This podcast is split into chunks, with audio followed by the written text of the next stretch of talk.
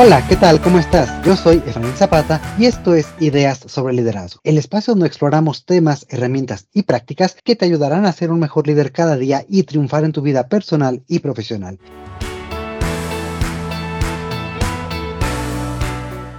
Y hoy continuamos la conversación que la semana pasada iniciamos con Nes Carballo sobre todo este tema de liderazgo humanista, liderazgo cada vez más humano, sobre todo en este entorno digital. Bienvenido de nuevo, Nes, ¿qué tal? ¿Cómo estás? Hola, muy bien, muchas gracias, entusiasmado, muy contento. Te ha sido una charla agradable. Yo espero que la audiencia lo considere igual y aquí estoy para, para continuar y poderle ofrecer a la audiencia algo que yo espero resulte útil.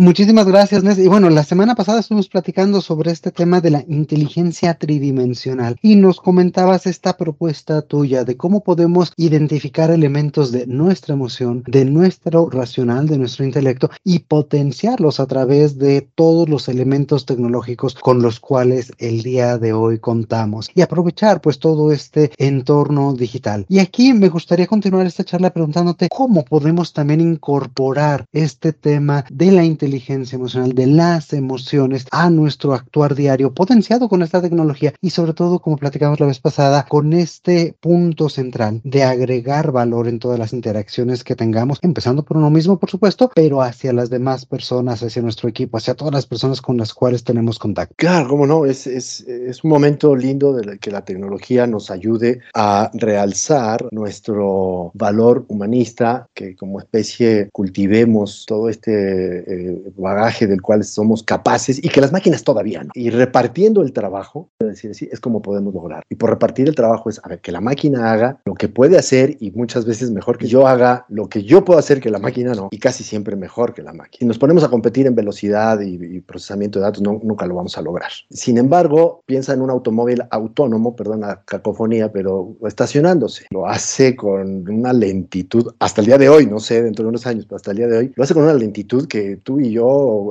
cualquier persona dice, no, qué pereza, yo me estaciono, a ver, rápido, vámonos. Pero es repartiendo ese trabajo para que yo pueda cultivar la parte humanística, humana, y en esa medida conectarme con las personas, más allá de que lo haga a través de, una plataforma o cara a cara, pero conectarme me refiero a que lo que yo digo o hago realmente tenga una conexión, un impacto en las, en las emociones y en la mente de la otra persona, que le haga decir, qué interesante, o que le haga pensar quiero escuchar más, o que le haga sentir, ah, qué a gusto. ¿Cómo cultivo eso? Eso no lo puedo cultivar nada más a través de datos. Para mí la respuesta rápida sería repartiendo el trabajo entre muchas otras cosas, pero empezando por ahí, cada quien. En mi época decíamos zapatero a tus zapatos, pero ahora rescatemos el, el valor y las disciplinas de lo humanístico.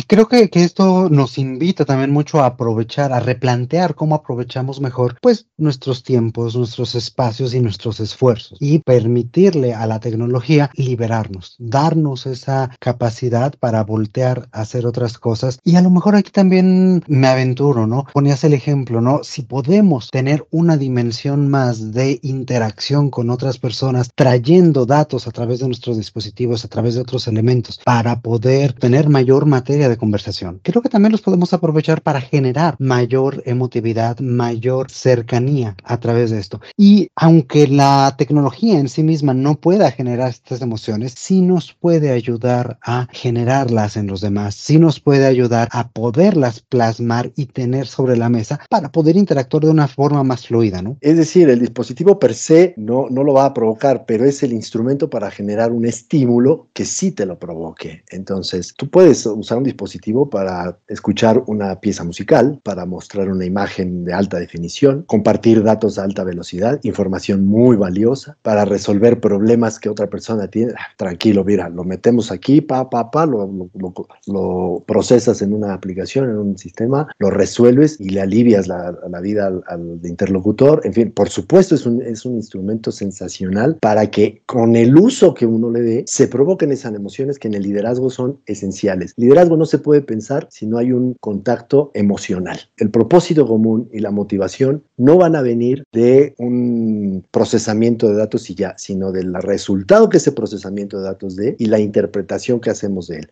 Entonces el liderazgo no es pensable, no es imaginable sin la característica humana, humanista, de las emociones. Y si no cultivamos las emociones, estamos perdiendo esa capacidad de que nuestro liderazgo sea humano. Vamos a tratar de explicar todo siempre a través de tablas de Excel, de gráficas de XY, en lugar de aquello que te diga por dónde vas en lo emocional y que te comprometa más allá de un porcentaje, que te comprometa porque quieres hacerlo. Cuando iniciamos la charla en el episodio anterior me preguntaba sobre el liderazgo y yo dije que era un fenómeno eh, social en un entorno determinado donde los seguidores pudiendo optar por no hacerlo, elegían seguir a los seguidores, lo elegían, querían y querer no, no se logra de otra manera que no sea emocionalmente. Exactamente, y esa es la base del propósito, ¿no? Generar un propósito compartido, un propósito que nos agregue valor a todos que podamos ir, ir hacia allá. Y, ahorita escuchándote me quedaba pensando un, un, ejemplo muy sencillo que yo mismo he hecho muchas veces, justamente para establecer empatía, para establecer esta conexión con muchas personas. Y gracias a todo este tipo de aplicaciones que te permiten ver rápidamente videos de dos, tres minutos, poder plantear un ejemplo visual que denote cierta emoción, cierta situación que yo sé que las personas pueden estar pasando por ella. Sin embargo, que les cuesta trabajo verbalizarla, les cuesta trabajo ejemplificarla. Y como tú decías hace un momento, ¿no? Se manda, se ve rápidamente y todos estamos en ese punto emocional. Y a partir de ese punto emocional podemos construir, podemos ver alternativas, podemos abrir posibilidades, sobre todo podemos encontrar soluciones a partir de un ejemplo con el cual rápidamente conectamos. Y como dice el dicho, ¿no? Una imagen dice más que mil palabras y en ese punto una, un pequeño video nos puede ayudar a rápidamente pasar por un proceso que de otra forma, verbalizándolo, nos puede llevar 10, 15, 20 minutos, ¿no? La diversidad de opciones para interactuar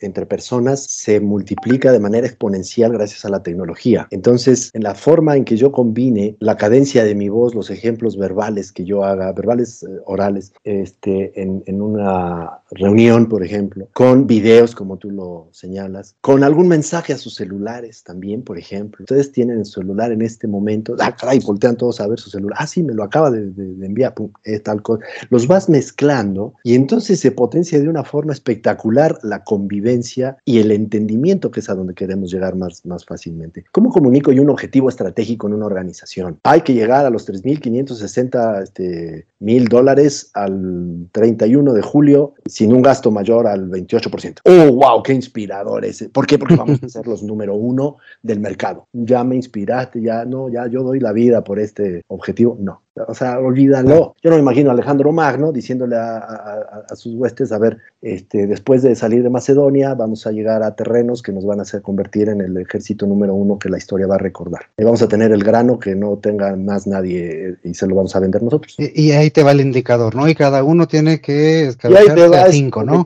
Los KPIs y mi dashboard y de, qué lindo, son instrumentos, son medidores. Es más, la utilidad neta es un indicador. La ganancia, la utilidad de una empresa es un indicador, por favor, no es el fin de la empresa. El fin de la empresa es generar valor, generar, comunicar y entregar valor. Una consecuencia y a través de la que medimos el éxito de esa actividad es las ventas, por supuesto, pero es un indicador. Entonces, si potencias a, través de los instrumentos, potencias las posibilidades de interactuar, los caminos de tocar fibras sensibles y de estimular a la gente en favor de un propósito común, una meta o un objetivo estratégico.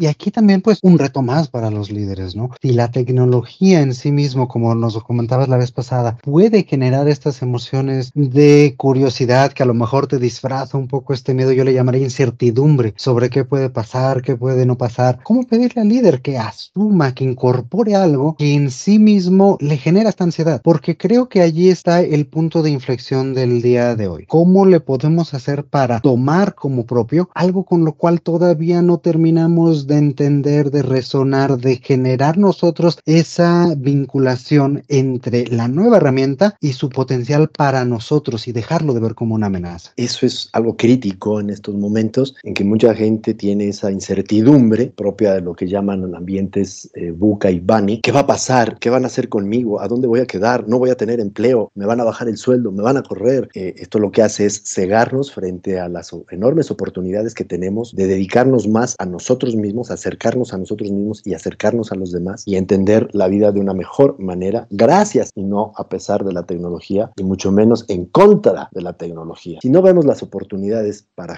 seguir generando valor nosotros, lo único que va a pasar es que la evolución siga, nos quedemos fuera porque no podemos, no ofrezcamos, no vamos a ofrecer valor y quienes se van a quedar son aquellos que sí dirán, qué bueno que llegó la tecnología, déjame ver cómo voy yo, a ofrecer valor, dónde está realmente mi oferta de agregación de valor.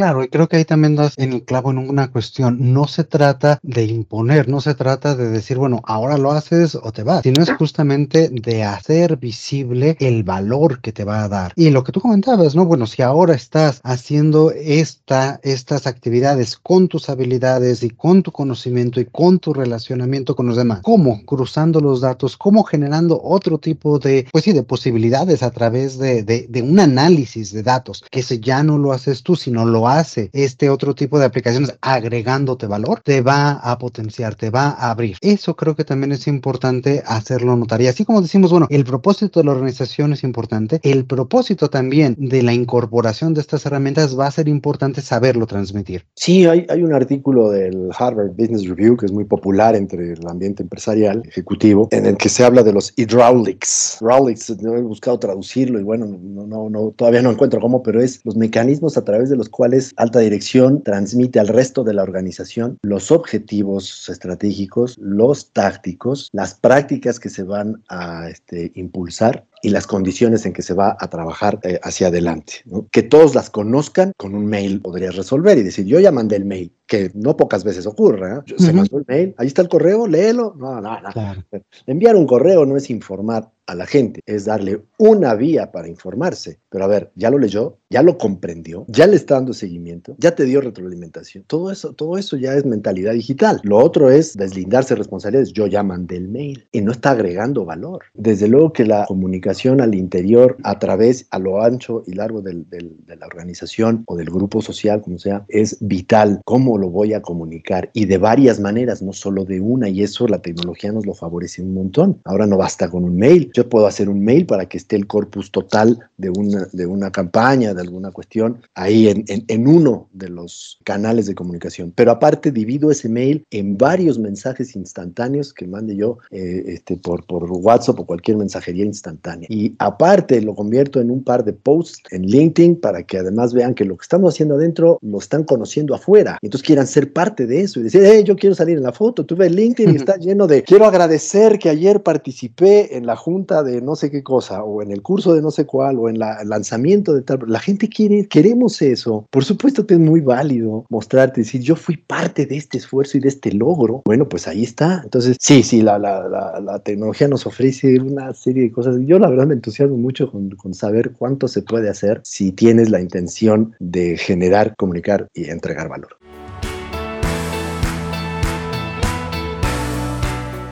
Excelente. Y a lo mejor para ir cerrando un poquito esta, esta plática, yo sé que hemos tocado varios temas, sin embargo, me gustaría recapitular algunos de ellos en la forma de preguntarte qué consejos o qué recomendaciones puntuales tú darías a los líderes que desean justamente esto, ser más efectivos con este sentido humano en este entorno cada vez más digitalizado. ¿Qué, a lo mejor eh, cinco o seis prácticas o recomendaciones pudieras darnos? Empezaré por, por darle el nombre de líderes a no solo a los que tienen una posición jerárquica de toma de decisiones por encima de otros, sino de llamar líderes a todos los que compartan alguna actitud que va en pro de un propósito común. Entonces, yo no soy el director, pero hay liderazgo en la medida en que yo impulso con mis conductas el, camino en la dirección que, ya se indicó por la corporación, por, llamémosle entonces primero líderes, a todos los que comparten esa actitud. Y, y desde luego hay quien tiene la responsabilidad eh, yo le llamo, hay quien tiene la D, la D de dedo, la D de decidir. Bueno, a ti te toca la D, tú tienes el peso, el cargo de la D, porque pesa, pero todos tenemos la responsabilidad. A todos les diría, primero, desarrolla tus habilidades de comunicación eficiente. Se ha hablado de comunicación asertiva, efectiva, sé eficiente. Eso quiere decir que transmitas el mensaje de manera que se entienda y se ejecute lo que se quiere en el menor tiempo posible, con los menores recursos posibles, de los cuales uno es el tiempo. Eso es la comunicación eficiente. Y para eso, caray, la tecnología nos ayuda un, pero un montón en esa comunicación debemos dejar fuera el hecho de que el emisor, recuerden que en la, en la comunicación dicen los que saben de eso, hay un emisor, un receptor, un canal, un código y una feedback. El emisor ya no puede decirle al receptor, es que no me entiende. A ver, ¿cómo te explico? No, no, no, no, para, para. Hoy en la, en la era digital eso es imperdonable. El responsable de que el mensaje se comprenda es el emisor y la responsabilidad del receptor es dar feedback o retroalimentación manifestando si ya comprendió, si no, si tiene dudas o si quiere añadir alguna propuesta. Ahí están las responsabilidades de cada uno. Para lograr eso, el emisor debe utilizar el canal y el código de preferencia del receptor, no el suyo. La comunicación para ser eficiente tiene que ir en ese, en ese sentido. Ahora, la comunicación debe ser también empática en términos de cómo piensa y siente la gente. Para eso es muy útil el modelo Herman de dominancia cerebral. Eh, ha habido varios modelos y, casi todos este, coinciden en partir en cuatro los estilos de pensamiento y comunicación, desde el DISC y muchos otros. Eh, este del Herman es el que yo más recomiendo, de lo más reciente y muy, muy práctico, muy, muy bueno, que nos divide en cuatro. Y entonces el mismo mensaje se lo puedo dar de manera diferente, de cuatro maneras diferentes a las personas según prefieren comunicarse, según piensan y se comunican. Hay quien piensa en esto, rápidamente recorro el, el modelo, unos son muy numéricos, lógicos, matemáticos, otros son muy innovadores, arriesgados, aventureros, otros son emocionales, sensibles y otros son ordenados, procesales. El mismo mensaje se lo puedo dar al numérico hablándole de porcentajes, hora exacta, al aventurero diciéndole lo que va a lograr, lo que hay en el futuro, lo que va a conseguir ahí, al emocional diciéndole lo bien que me voy a sentir y lo bien que se va a sentir y lo bien que podemos estar todos, y al ordenado explicándole qué va a pasar primero, luego qué sigue y por dónde va a terminar. Esas son las cuatro maneras de dirigirnos y para eso la tecnología nuevamente nos puede ayudar un montón a hacerlo de esa manera y, y ya. Y por último, es desarrollar más nuestra capacidad de abstracción como seres humanos. La tecnología nos reduce los esfuerzos y entonces caemos en zona de pereza en vez de aprovechar eso para mejorar nuestra capacidad de abstracción, que podemos mejorarla a través de la lectura, de la apreciación de imágenes y, y todo esto es, es parte de lo, que, de lo que nos puede ayudar. Son algunos tips que podría dar.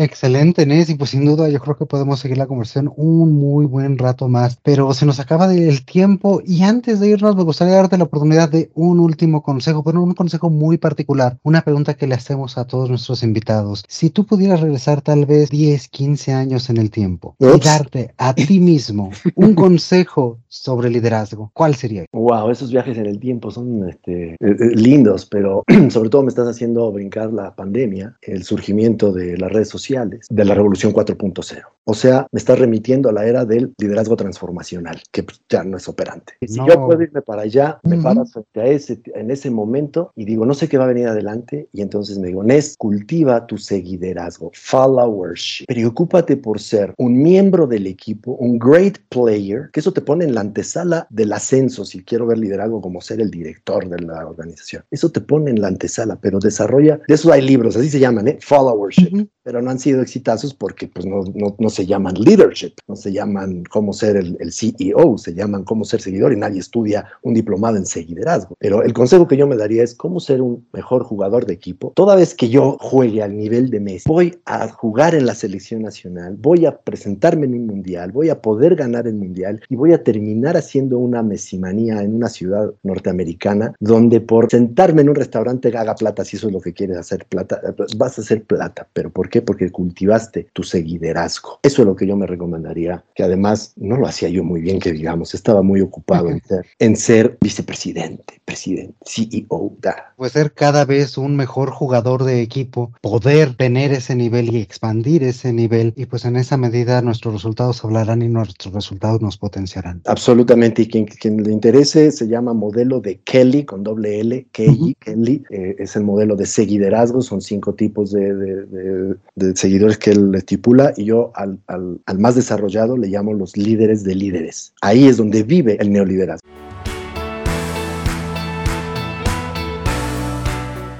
Excelente, pues muchísimas, muchísimas gracias, Nes, por aceptar esta invitación y por compartir todos estos temas con nosotros el día de hoy. Para mí ha sido un gran honor y como siempre un gusto charlar contigo. Muchas gracias a la audiencia. Yo el del día que quieran, encantado eh, de poder eh, generar, comunicar y agregar un poquito de valor. Y también muchísimas gracias a ti que nos escuchas como cada semana. Recuerda que también puedes enviarnos todos tus comentarios y tus preguntas al correo hola arroba ideas sobre liderazgo.com. También aprovecho para recordarte que puedes suscribirte de forma gratuita a nuestro newsletter mensual y continuar recibiendo diferentes contenidos acerca del liderazgo que te ayudarán a ser un mejor líder y una mejor persona todos los días. Como siempre te mando un fuerte abrazo. Yo soy Efraín Zapata y te espero a la próxima con nuevas ideas sobre liderazgo.